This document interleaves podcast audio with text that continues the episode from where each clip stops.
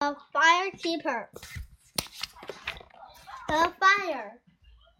The smoke, smoke from the fire curled around little fox's head. He shook, shook on fan the smoke away.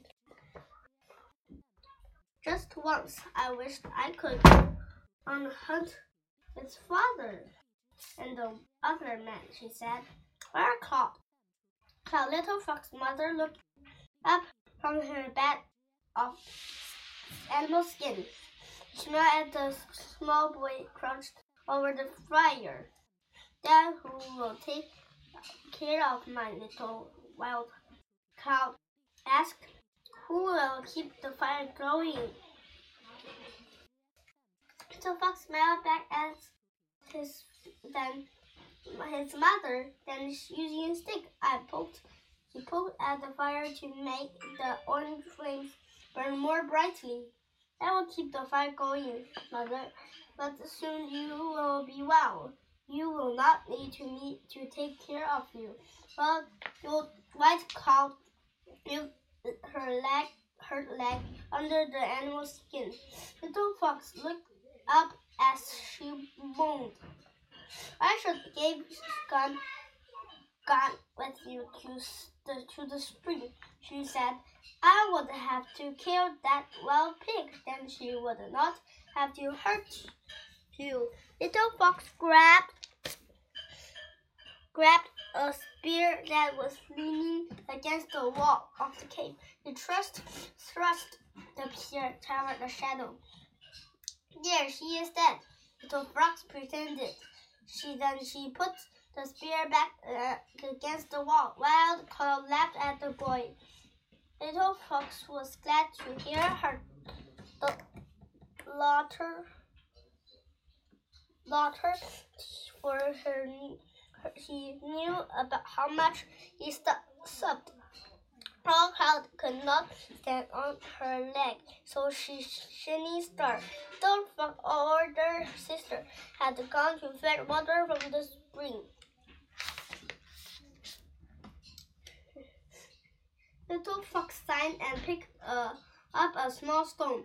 His father and his um, other men had gone to on go gone on the hunt two days ago. Little fox wanted to hunt to go hunting with them, but all the men thought he was too little, little, and all he could do was stay home and take up care of the fire. He felt the edge of the stone. It sharp enough, thought Little Fox. He began to scratch on the wall of the cave, moving the sharp stone back and forth. Call Cloud saw the four legs of a buffalo appeared. Then she came to the buffalo's back and its head. Soon the buffalo eyes looked down at her, at, at her from wall. How little fox can crawl, he thought. Soon he will be old enough to go hunting with the man. He will hunt the animals. He will she draw so well. Wild Cloud closed her eyes and lay back on the bed. Little Fox mixed red clay with water and picked up a, a brush. He had made the brush himself using fur and stick.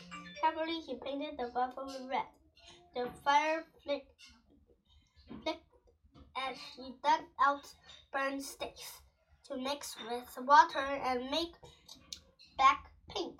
I add more branches to, to the fire soon. Little Fox said to himself, but I finish my buffalo first. He frowned at the stone, but there was not a drop on the water left. It was what is talking shiny stars so long?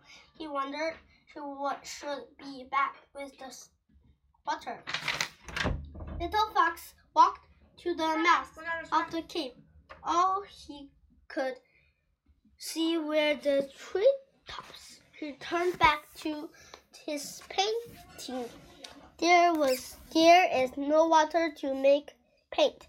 Little fox thought.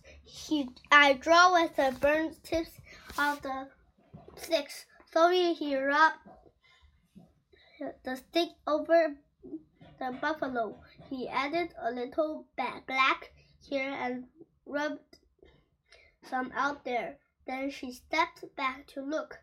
Dear, it's done. Then said he said to himself, now it looked more like a real buffalo.